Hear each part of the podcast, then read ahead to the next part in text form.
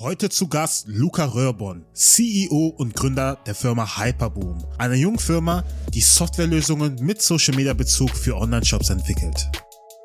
Ich würde sagen, das Allerwichtigste ist der Product Market Fit, also dass dein Produkt einfach einen Markt hat. Wir hatten das Glück, dass diese Karten von ganz alleine hoch und runter durch die sozialen Medien gingen und wir dann tatsächlich auch von äh, drei, vier Zeitungen erwähnt wurden, also Online-Magazinen aus Italien. Und das hat uns natürlich ganz, ganz viel Traffic gebracht.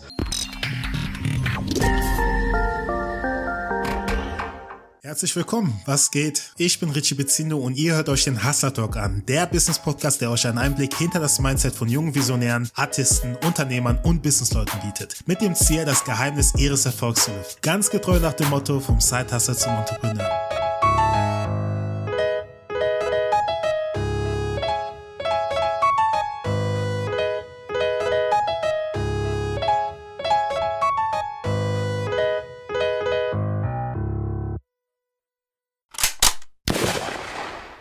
Luca Röhrborn ist 20 Jahre alt, ursprünglich aus Dresden und wohnhaft in Berlin. Mit 18 hat er Luculus gegründet, eine Mikro-Influencer-Plattform für die Gastronomie.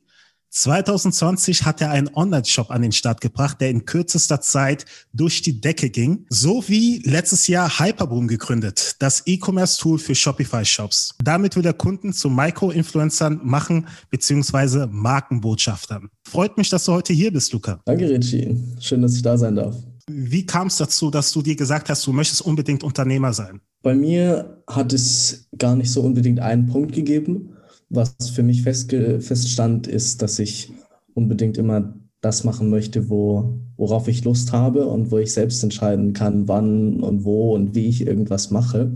Und äh, dann bin ich tatsächlich drei Monate in Frankreich gewesen und äh, habe da eine tolle Zeit gehabt und habe gemerkt, wie mich das verändert hat. Ich habe mich mit ganz anderen Themen beschäftigt, viel mit, mit Business und äh, habe dann angefangen zu überlegen, okay, Luca, wie könntest du irgendwas selber starten neben der Schule, wo du irgendwie Geld verdienst, weil äh, in den Supermarkt dich stellen und äh, Regale auffüllen möchtest du einfach nicht. Und äh, mein Vater, der ist auch Unternehmer und äh, irgendwann habe ich dann damit begonnen, 3D-gedruckte Getränkehalter auf eBay zu verkaufen und äh, der Tipp kam aber tatsächlich von meinem Vater.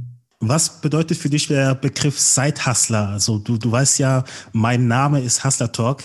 Hast du so eine ja. Definition, die du uns da geben kannst? Also ich bin persönlich nicht unbedingt der Fan von, von Hustler, also dem Begriff an sich, weil ich mich lieber auf eine Sache konzentriere und nicht so viele Dinge gleichzeitig mache. Und, und äh, für mich, ich bin äh, jemand, der braucht ganz, ganz viel Struktur und äh, ich kann nicht mal eben irgendwas machen, sondern ich muss es strukturiert machen.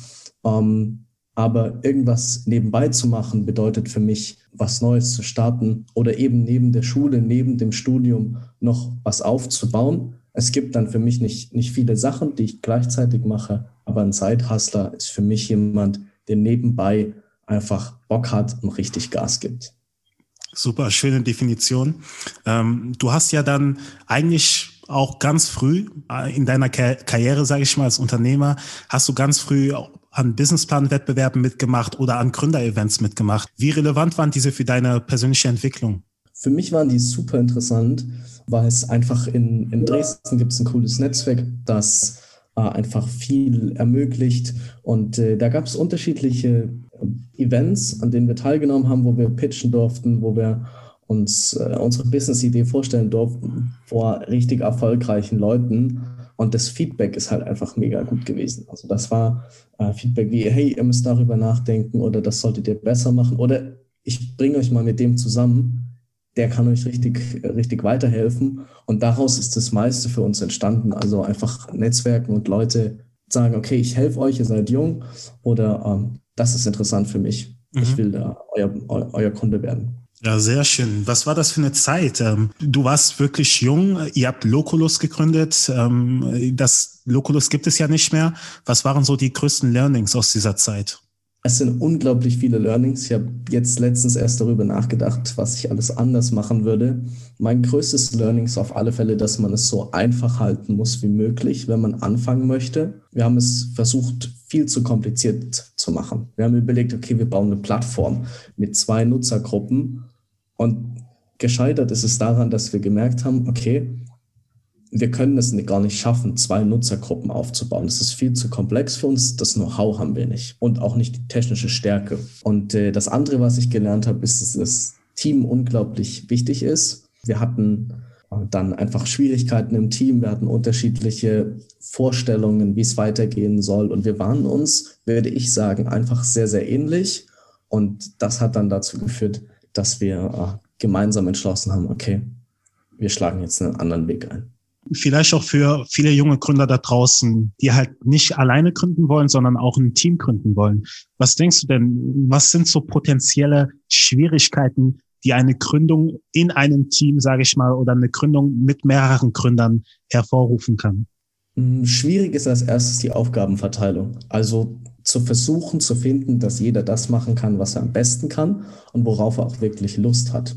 Und dabei ist es wichtig, dass die Leute sich eben nicht zu ähnlich sind, mhm. sondern unterschiedliche Stärken haben und äh, man dann dementsprechend halt die Aufgaben verteilen kann. Der zweite Punkt ist definitiv das Thema Geld. Wenn Geld ins Spiel kommt, wird es schwierig und zwar nicht an dem Punkt, wo Geld ausgegeben wird, sondern da, wo Geld verdient wird. Mhm. Und ähm, davor, da empfehle ich einfach allen, sich vorher hinzusetzen und vorher zu überlegen, okay, was bekommt jeder, wenn wir hier mal Geld verdienen? Mhm. Und an welche Bedingungen ist das geknüpft? Ist das daran geknüpft, wie viel Leistung jemand bringt oder wie viele Stunden jemand bringt? Das macht einen, einen riesen Unterschied, weil was passiert ist, äh, wenn man dann später an den Punkt kommt, wo man wirklich Geld verdient hat, ist es einfach so, dass man äh, dann da sitzt und sich überlegt, hm, okay, sollte der andere jetzt wirklich Geld bekommen? Ja, sollte er, es steht ihm zu und es sollte vor allem auch äh, einigermaßen gleich aufgeteilt werden, außer eine Person hat sich zum Beispiel hängen lassen. Und äh, diesen Dingen muss man vorbeugen, indem man einfach einen kurzen Vertrag aufsetzt und äh, dann scheitert es nicht am Thema Geld oder anderen Streitigkeiten. Also Geld klären und Aufgabenverteilung ist ganz, ganz wichtig. Genau. Nochmal vielleicht zu der Aufgabenverteilung. Wie, wie war das denn bei euch mit der Rollenverteilung? Ähm, hattet ihr da wirklich einen, sage ich mal, Geschäftsführer? Hattet ihr, wie war das, wie viele wart ihr erstmal und wie habt ihr die Rollen verteilt innerhalb des Teams? Das ist bei uns super unterschiedlich gewesen. Es hat sich sehr viel entwickelt. Es ist einfach so gewesen, dass wir am Anfang waren wir drei. Dann waren wir nur noch zwei, weil der eine gesagt hat, ich habe keine Lust mehr. Ja. Dann haben wir uns zwei weitere Entwickler reingeholt, also die gesagt haben, okay, wir haben Bock, wir machen einfach mit. Und äh, dann waren wir an sich zwei Geschäftsführer. Einmal äh, war ich für den ganzen Akquise-Part und das Marketing zuständig und der andere war für die technische Leitung zuständig und äh, hatte damit also auch ähm, die, die anderen beiden Entwickler zu, äh, zu leiten und äh, die technische Entwicklung voranzubringen. Und das ist eine an sich sinnvolle Aufteilung mit dem Unterschied, dass wir eigentlich beide die Kompetenzen für das jeweils andere auch hatten und es hat dann einfach nicht so richtig äh, gepasst. Angefangen hat ja alles wirklich so mit dem Online-Shop. Was für ein Produkt habt ihr dort vertrieben? Wie, wie kam es zum Online-Shop? Das ist, das ist recht, äh, recht witzig. Äh, das ist das Erste, was bei mir tatsächlich richtig funktioniert hat. Also was äh, dann mal durch die Decke ging. Und das ist auch so als, komm, wir probieren es mal aus, Projekt gestartet. Wir haben ein äh, minimalistisches UNO gefunden im Internet und äh, da mache ich jetzt auch keinen großen Hehl draus. Das äh, ist einfach durch die Decke gegangen und wir haben uns gesagt, dass das ja keiner verkauft, das kann ja wohl nicht wahr sein. Und wir haben dann einfach ein, ein, auch ein, ein minimalistisches UNO designt und haben das in Deutschland produzieren lassen und haben das verkauft. Das ist einfach das normale UNO gewesen. Äh, bevor jetzt hier irgendwer sagt, ey, ihr habt da gegen irgendwelche Gesetze verstoßen oder Das wäre jetzt meine Frage, ja. Haben wir nicht. Wir haben mit einem Anwalt gesprochen, das Wort mhm. UNO lässt sich nicht schützen. Und wir haben natürlich nicht das Logo benutzt. Das ist äh, das, was relevant ist. Wir hatten unser eigenes Logo.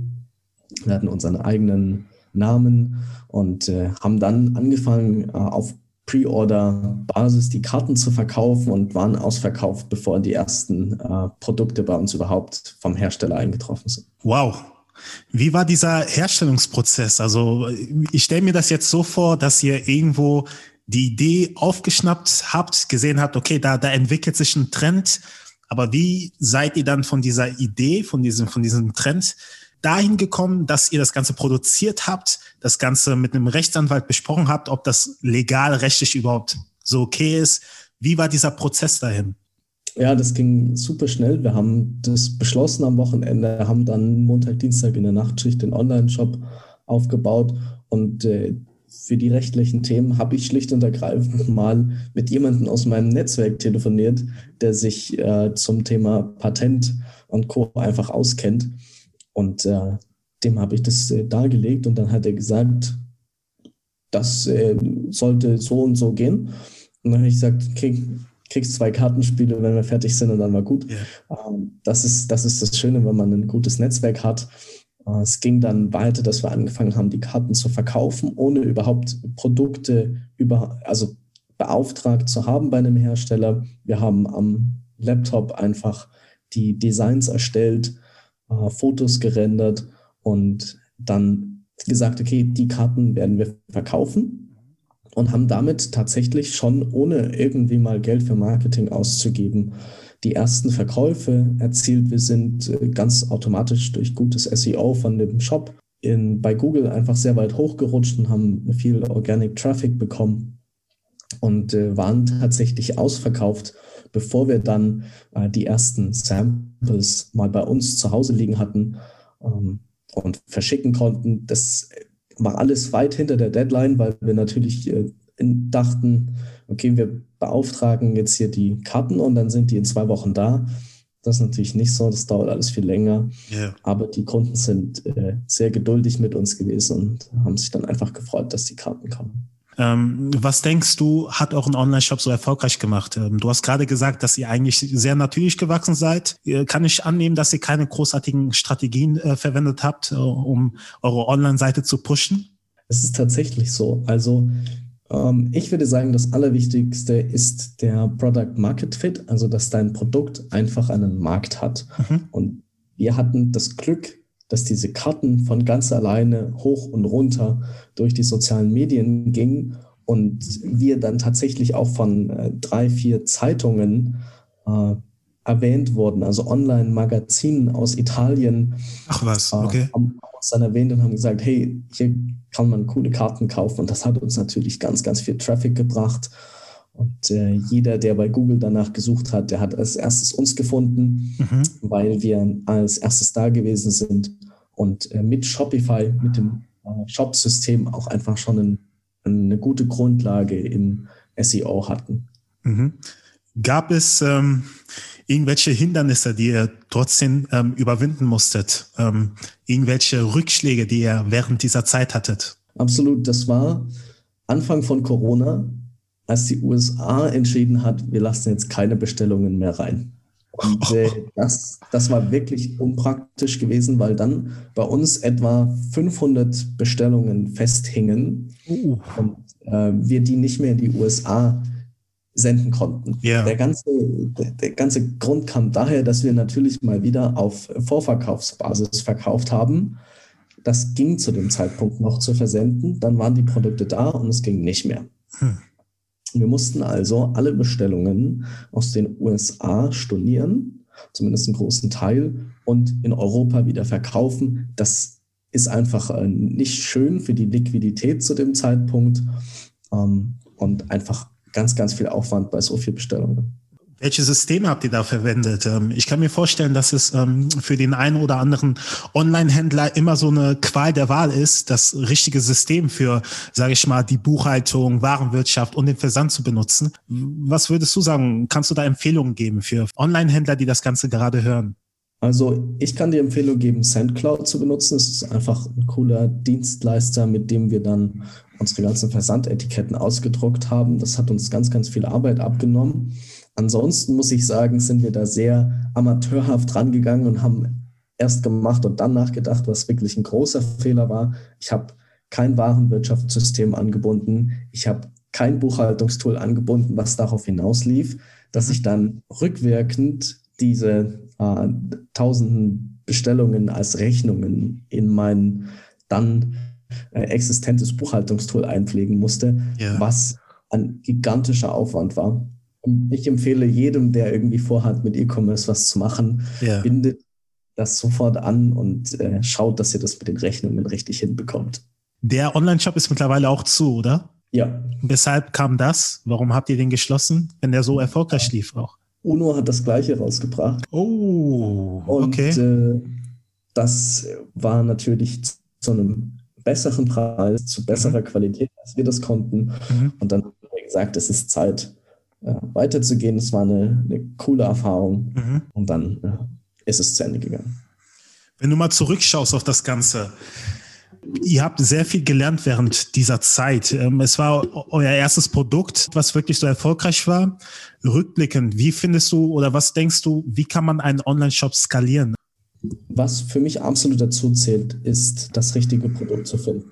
Also habe ich das richtige Produkt für den richtigen Markt. Mhm. Dazu gehört herauszufinden, wer sind meine Kunden und wie ticken meine Kunden, was ist meinen Kunden wichtig. Und dann äh, muss man ja, sich anschauen, was sind die richtigen Vertriebskanäle, über die ich meine Produkte verkaufen kann und wo ich mich präsentieren muss, wo sind meine Kunden. Und äh, dann muss man versuchen, die zu skalieren und gleichzeitig einfach ein richtig gutes Produkt haben, dass die Leute sich das untereinander weiterempfehlen. Also bei unserem Produkt war das, es war ein Hype, äh, in den sozialen Medien. Und die Leute sind natürlich super begeistert gewesen, dann die, die, die Karten zu haben und haben gesagt, natürlich teile ich das mit meinen Freunden in der Instagram-Story. Und das hat uns natürlich mega geholfen, weil viele das geteilt haben und wir mehr, mehr Kunden äh, dadurch gewonnen haben. Also ein richtig gutes Produkt und dann dort Marketing machen, wo man weiß, dass die Kunden sind. Mhm. Gibt es da irgendwas, wo du sagst, das habe ich von dieser Zeit mitgenommen und das hat mich auf meinen jetzigen Weg richtig, richtig weit gebracht? Tatsächlich die initiale Idee zu dem, was wir jetzt machen, äh, ist auch mit dem Online-Shop entstanden. Wir haben mhm. den Kunden ein Cashback angeboten, wenn sie eine Instagram-Story machen. Und äh, nichts anderes macht ja jetzt die App, die wir entwickeln, nur dass die App den ganzen, äh, den ganzen Prozess automatisiert. Also habe ich diese initiale Idee für unsere jetzige App mitgenommen. Mhm. Und äh, was ich gelernt habe, ist, dass man äh, eine richtig gute Kundenkommunikation haben sollte. Also das ist einfach äh, ein, ein Key, damit die Kunden glücklich sind und äh, man äh, weniger Rückgaben hat zum Beispiel. Also ganz viel kommunizieren, wenn es Schwierigkeiten oder Verzögerungen gibt. Das haben wir einfach zu wenig gemacht. Wir hätten den Kunden mehr informieren sollen, was ist mit den Bestellungen, die in die USA gehen sollten. Das ist für mich ein großes Learning gewesen und äh, etwas, woran wir einfach viel gearbeitet haben, genauso wie äh, das Etablieren von ordentlichen Prozessen. Also was passiert, wenn eine Bestellung reinkommt? kann ich da viel automatisieren mit einem Versanddienstleister oder äh, mit Tools für die Rechnungsstellung. Genau, das ist also einfach Prozesse automatisieren und den Kunden immer richtig informieren. Wir haben ja gerade schon das Thema angeschnitten, was du jetzt zurzeit machst. Aktuell hast du eine App, beziehungsweise die ist jetzt noch nicht öffentlich gelauncht worden, wird jetzt Ende diesen Monats stattfinden. Ähm, ihr baut jetzt gerade eine App für Shopify Online-Shops, wenn ich das richtig verstehe. Ähm, da ist meine Frage einfach mal, warum Shopify-App? Spannende Frage. Ist recht einfach. Wir haben unseren Shop äh, mit Shopify gebaut. Mhm. Das Shopify-Ökosystem hat einen Marketplace für äh, Apps und dann lag es einfach nahe, mit der größten oder mit der Plattform, die auf dem Weg ist, die größte äh, Shop-Plattform zu werden, äh, zu arbeiten und äh, dort an, an Partner zu werden und äh, Apps zu bauen. Das äh, war, war für uns dann recht selbstverständlich. Äh, die haben eine Million Online-Shops, die sie aktuell hosten und da ihre Services anbieten. Und das bedeutet natürlich auch für uns eine Million potenzielle Kunden. Die mhm. wird man alle nicht erreichen. Das äh, passiert in keinem Fall. Aber es gibt ähm, eine schöne Möglichkeit, um äh, zu sehen, wo kann es hingehen. Vielleicht auch für die Leute, die Shopify noch nie von Shopify gehört haben. Kannst du mal kurz erklären, was Shopify eigentlich ist? Shopify ist so etwas ähnliches wie WordPress. Mit WordPress kann man Webseiten bauen im Baukastensystem. Mit Shopify kann man Shops im Baukastensystem bauen. Auch wenn Shopify inzwischen viel, viel mehr ist als einfach nur ein Shopsystem. Es gibt äh, die Möglichkeit, das an die Verkaufskanäle wie Amazon und eBay noch äh, anzuschließen und äh, seine gesamte, sein gesamtes Management in diesem System zu machen. Und ganz viele Online-Shops nutzen einfach Shopify, weil es super gut funktioniert. Es ist super einfach und die Konvertierung von Besucher einer Webseite zu Kunden ist bei Shopify einfach gigantisch gut. Und das ist es, was sie so erfolgreich macht. Deswegen kann ich auch tatsächlich äh, Shopify uneingeschränkt empfehlen. Mhm. Ich habe ähm, irgendwo gelesen, dass es bei Shopify momentan 500.000 aktive Online-Stores gibt. Da ist meine Frage natürlich, okay, wenn das Ganze äh, fokussiert auf Online-Shops ist, was ist so der Grundgedanke einer Shopify-App? Weil tatsächlich, bevor ich das Interview mit dir hatte, habe ich mich nie damit auseinander befasst, dass es Shopify-Apps überhaupt gibt. Weil für mich war klar, okay, Shopify dient dazu, Online-Händlern oder Leute, Leuten, die Ambitionen haben, Online-Händler zu werden, Tools zu geben, Werkzeuge zu geben, um einen Online-Shop zu bauen. Aber ich wusste gar nicht, dass ähm, Shopify auch diese, die, diesen, diese, die, diesen Service bietet, einen Online-Händler mit Shopify-Apps zu unterstützen, sage ich mal. Deshalb meine Frage so, was ist der Grundgedanke einer Shopify-App auf der Shopify-Plattform? Äh, der Grundgedanke von Shopify erstmal ist ja, dass der Kunde das Shopify-System für noch mehr Sachen benutzen kann, weil er äh, seinen sein Shop durch die Apps erweitern kann. Mhm. Shopify, auch wenn die groß äh, sind und auch wenn die ganz, ganz viele Entwickler haben, sind die nicht in der Lage, alle möglichen Sachen zu entwickeln und auf kleine, wichtige Dinge einzugehen, wie zum Beispiel, dass man ein Produkt kauft und dass dann Bewertungen unter dem Produkt angezeigt werden. Und dafür kann man die Apps benutzen, mit denen man dann schön Bewertungen darstellen kann, wo jeder sehen kann, okay, so sieht es aus. Und äh, das Ziel mit, mit einer App ist einfach, allen Shops die Möglichkeit zu geben, äh, diese App zu nutzen und den eigenen Shop zu verbessern. Es ist an sich mehr ein Plugin als eine App, aber sie nennen es App. Und äh, es ist nicht so sonderlich bekannt, gebe ich zu. Aber der Shopify äh, App Store gibt einfach ganz, ganz viele Möglichkeiten für die Entwickler und natürlich auch für die Online-Shops. Hätte es mehr Sinn gemacht für euch, die App unabhängig von Shopify zu bauen? Oder bietet Shopify euch einfach so enorme Möglichkeiten, dass es wirklich richtig Sinn macht für euch, auf, der, auf dem Ökosystem zu bleiben? Shopify bietet uns einfach ganz, ganz viele Möglichkeiten. Es gibt eine Shopify API, mit der wir arbeiten, um auf die einzelnen Stores zuzugreifen okay. und dann unseren Service anzubieten.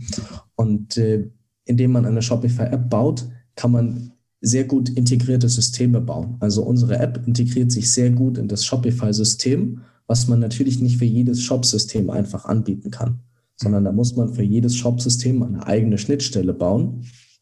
Und äh, diese bietet Shopify für die Apps, die für Shopify gebaut werden. Verstehe. Zusätzlich ist es natürlich so, dass es diesen Shopify Marketplace gibt, in den die Leute gehen und nach Apps suchen. Und das ist für uns einfach der größte Verkaufskanal, dass jemand dorthin geht, nach dem Problem sucht, das wir lösen und dann dort unsere App findet. Mhm. Deswegen ergibt es sehr, sehr viel Sinn, in so einen App Store oder in so einen Marketplace einzugehen, sich gut zu positionieren, weil dann die Kunden sehr organisch kommen. Wie hat sich der Namensfindungsprozess bei euch gestaltet? Ihr heißt Hyperboom. Wie kam es dazu? Wir haben uns überlegt, was ist es, äh, was ein Online-Shop erreichen möchte. Und ein Online-Shop möchte im liebsten Fall einen Hype für seine Produkte auslösen. Also alle, die über die sozialen Medien Werbung machen, die wollen einen Hype für ihre Produkte auslösen. So ist der Name Hyperboom entstanden mhm. und basierend auf dem Namen werden wir äh, unterschiedliche Apps bauen, die dann aber noch einmal, das ist eine Vorgabe von Shopify, andere Namen bekommen. Okay. Machst du das gerade alleine, das kannst du, oder wie sieht euer Team aus? Wie viele seid ihr? Äh, ich könnte das tatsächlich niemals alleine machen, ja. weil ich kein Entwickler bin. Ja. Also ich verstehe, was da passiert. Ich kann mich mit denen unterhalten, aber ich könnte es nicht bauen. Ich mhm. habe mir drei Entwickler mit ins Boot geholt, die, mit denen ich einfach schon in anderen Projekten vorher gearbeitet habe, mit denen ich teilweise zur Schule gegangen bin. Mhm. Und äh, ich habe mir da einfach die cleversten Leute rausgesucht und habe dann gesagt, Jungs, habt ihr Lust? Äh, lasst uns was gemeinsam starten. Und wir sind damit jetzt also vier Leute und äh, nicht nur meine Wenigkeit. Sehr schön. Darf ich mal kurz fragen, welches Problem wollt ihr mit eurer Lösung lösen? Also was ist so das Ziel eurer App? Das Ziel unserer App ist, dass wir den Online-Shops die Möglichkeit geben, wirklich das Potenzial ihrer Kunden zu nutzen. Und zwar die Reichweite, die ihre Kunden in den sozialen Medien haben. Das bedeutet, wir ermöglichen es den Shops, mit ihren Kunden zu werben in den sozialen Medien und zwar Shoutouts zu generieren. Der Kunde bekommt sein Produkt, also er hat ein Produkt gekauft und bekommt dann zum Beispiel ein Cashback angeboten, so ist es aktuell, wenn er eine Instagram-Story von dem Produkt macht. Und wir, wir automatisieren diesen gesamten Prozess. Es ist natürlich so, dass jeder Online-Shop sich da irgendwie eine eigene Lösung basteln könnte und das dann alles händisch macht.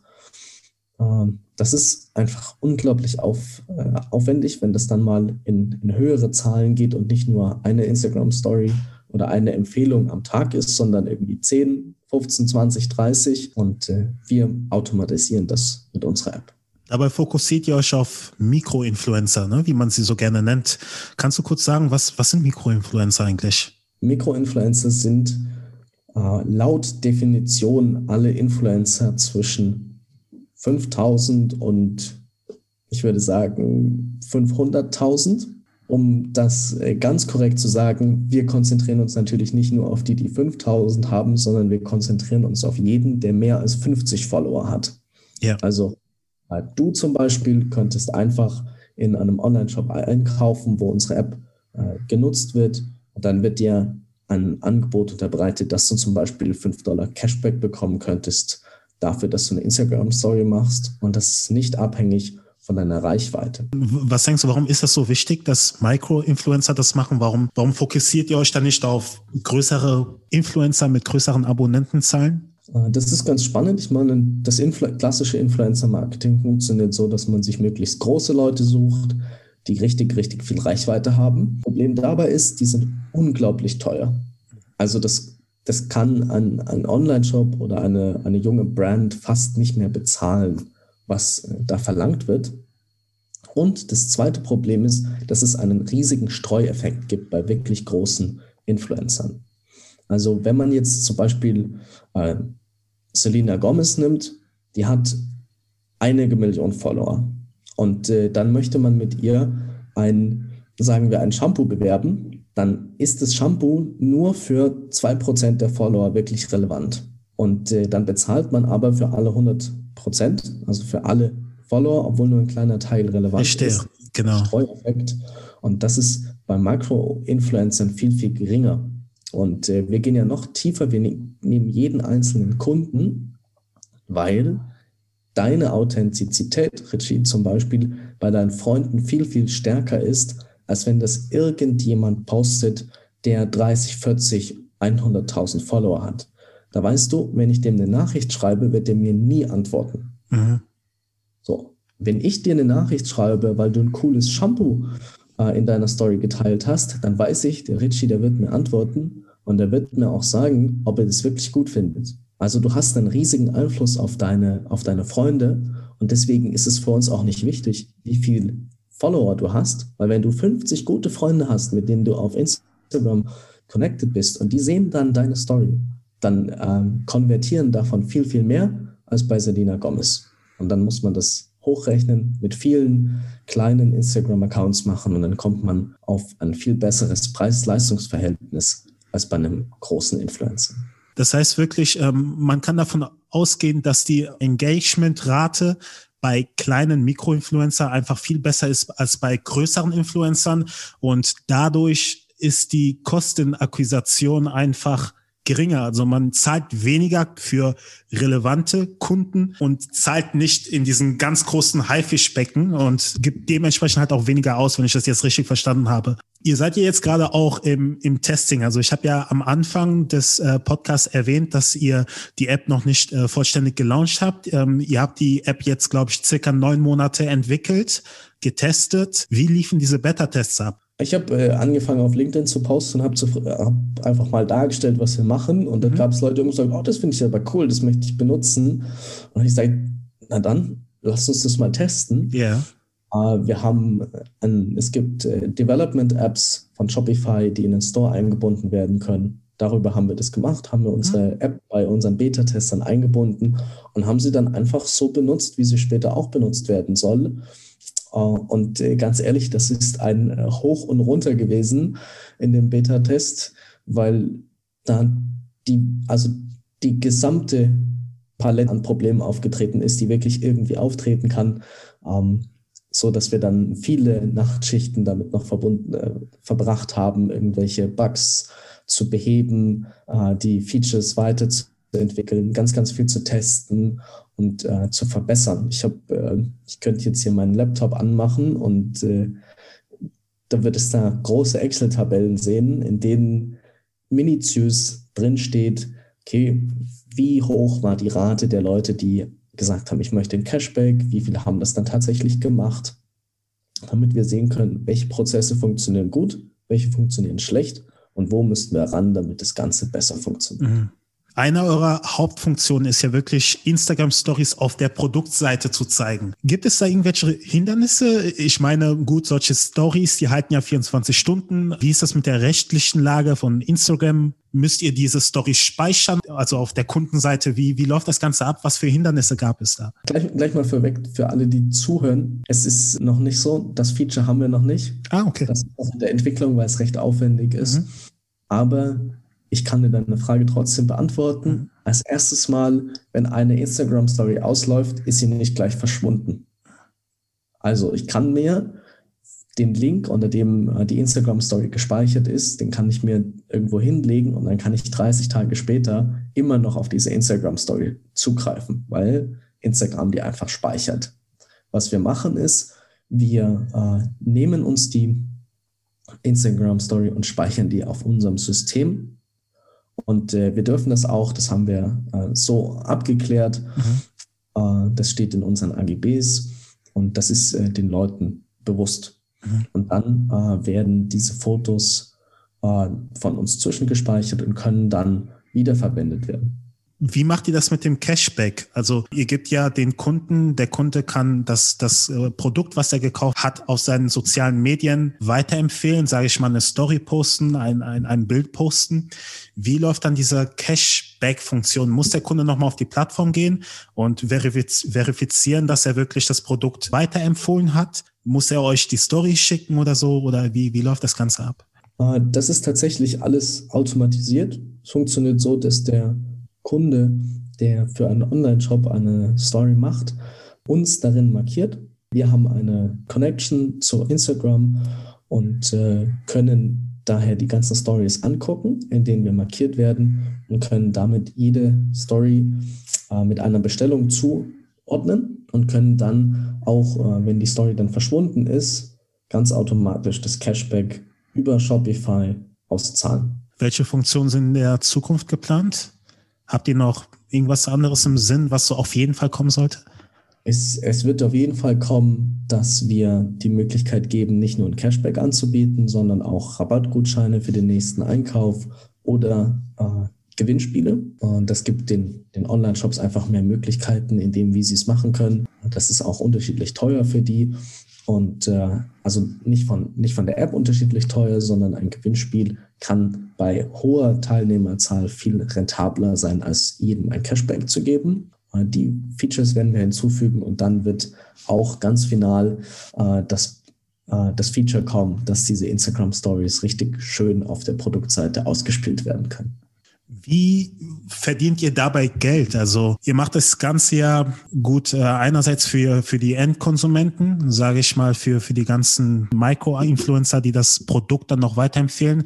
Aber äh, ihr macht das natürlich auch für die Geschäftskunden, indem ihr eure Funktion in deren Seite äh, einbettet, sage ich mal, integriert. Wie sieht das Preismodell aus dabei? Sehr schöne Frage.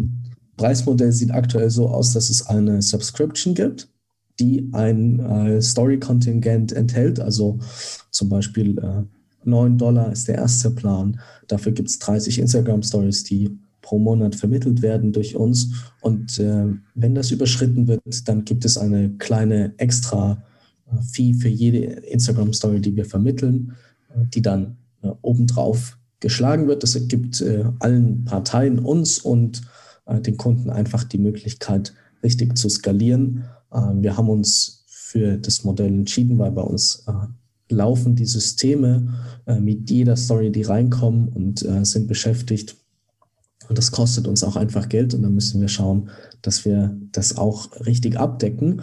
Aber ich bin ehrlich, ähm, wir sind uns noch nicht sicher, ob das wirklich das äh, finale äh, Pricing-Modell ist. Das kann sich noch ändern. Ähm, wir sind da offen. Da, da muss man auch kein Geheimnis draus machen. Das kann sich gut und gerne noch ändern. Äh, aktuell ist es so, aber äh, ich denke, es ist ein sehr flexibles Modell. Wo seht ihr euch eigentlich so in den nächsten fünf Jahren? Ihr seid, ihr habt jetzt das Ganze, ihr seid jetzt wirklich ähm, am Anfang mit dem Ganzen. Die, die App wird bald gelauncht. Ich bin mir sicher, da freut ihr euch schon richtig alle drauf. Aber was, was ist so euer Ziel? Was ist eure Vision? Es ist tatsächlich etwas, worüber, uns, worüber wir uns viele Gedanken machen und überlegen, okay, wie soll es weitergehen? Ich denke, wir werden noch äh, mehr Shopify-Apps bauen. Äh, je nachdem, äh, wie das jetzt funktioniert. Äh, gerade weil man, wenn man dann einmal Erfahrung gesammelt hat, wollen wir das natürlich wieder reproduzieren und nochmal machen und unsere Shopify-Apps einfach verbessern. Unser Ziel ist es, eine der gefragtesten Shopify-Apps für dieses Thema zu bauen und möglichst vielen Online-Shops die Möglichkeit zu geben, mit ihren Kunden richtig Gas zu geben und deren Reichweite zu nutzen. Also ihr habt auf jeden Fall vor, beim Thema Influencer-Marketing zu bleiben, richtig? Mit den anderen Apps. Durchaus. Ja. Durchaus. Wisst, ihr, wisst ihr schon, in welche Richtung die gehen werden vielleicht? Also habt ihr das jetzt so geplant, dass ihr für jede App eine Hauptfunktion plant? Oder wie wäre es, wenn man ähm, in einer App alle Funktionen bündelt? Geht das überhaupt? Ist sowas möglich? Das ist, das ist möglich. Mhm. Uh, unsere aktuelle Planung sieht äh, mehr so aus, dass wir Einzel-Apps bauen, mhm. weil eine große App, die alles gebündelt hat, ist einfach teuer und ähm, damit äh, können wir unseren Service nicht für, für kleinere Online-Shops anbieten. Yeah. Das ist aber was, das ich auch machen möchte. Ich möchte ihnen auch die Möglichkeit geben, hey, äh, ihr könnt unsere Systeme trotzdem benutzen. Und äh, viele brauchen dann diesen riesen Rattenschwanz nicht. Also wenn du ein, ein, eine App äh, dir holst, die eigentlich 40 Features hat, weil du eins brauchst, dann ist das nicht gut, weil das mhm. einfach alles an der Performance an, für deinen Online-Shop kratzt und der dann schlechter funktioniert und ein bisschen langsamer wird. Es ist einfach so, wenn da zu viel dran ist. Verstehe. Ähm, ist es besser, wenn man sagt, okay, ich suche mir wirklich die Apps, die wir brauchen und äh, nicht mehr und nicht weniger. Und deswegen haben wir gesagt, okay, wir bauen einfach lieber einzelne Apps. Aber äh, aktuell haben wir die erste App und die ist noch nicht im Shop. Äh, Deswegen müssen wir einfach erstmal schauen, wie das Ganze läuft. Genau. Und äh, ich bin ein Freund davon, sich zu überlegen, wie es weitergehen könnte. Aber wir müssen tatsächlich auch einfach abwarten und schauen, wie es jetzt läuft. Verstehe. Was mich jetzt auch interessieren würde, wie klappt das eigentlich alles parallel? Also das Gründen neben dem Studium?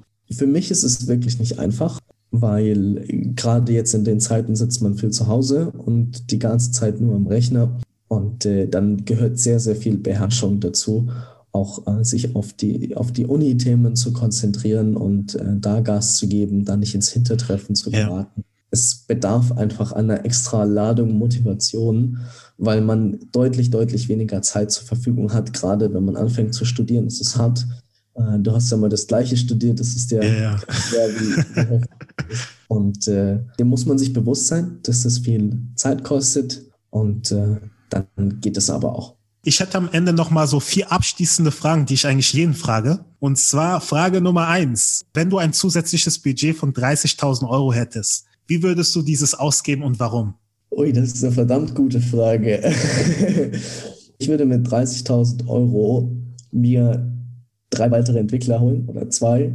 Vor allem äh, Leute, die auch noch äh, studieren oder gerade studiert haben, äh, die motiviert sind, äh, richtig, richtig was auf dem Kasten haben, dann würde ich äh, das Geld nutzen, um das Team zu bezahlen, mit dem ich jetzt schon wirklich lange unterwegs bin, weil die das alle verdammt nochmal verdient haben, was zu verdienen. Und äh, dann würde ich einfach äh, mit mehr Manpower noch, äh, noch schneller vorankommen wollen, äh, mehr Features rausbringen, vielleicht noch eine extra App bauen. Genau, hauptsächlich Entwickler.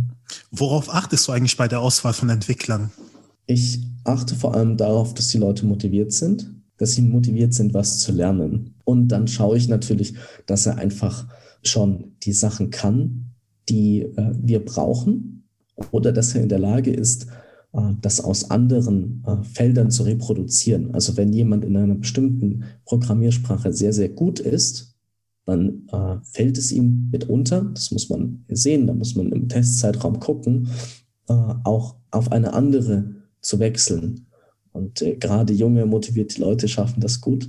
Und da lege ich viel Wert auf Motivation und das Können, was die Leute tatsächlich richtig an den Tag legen. Top. Zweite Frage ist, wie bildest du dich weiter in Bezug auf E-Commerce? Ich bin ganz viel auf LinkedIn unterwegs. Ich schaue mir an, was die Leute posten. Ich äh, gucke mir an, okay, äh, wie machen die das? Was machen die aktuell? Äh, welche Ideen haben die?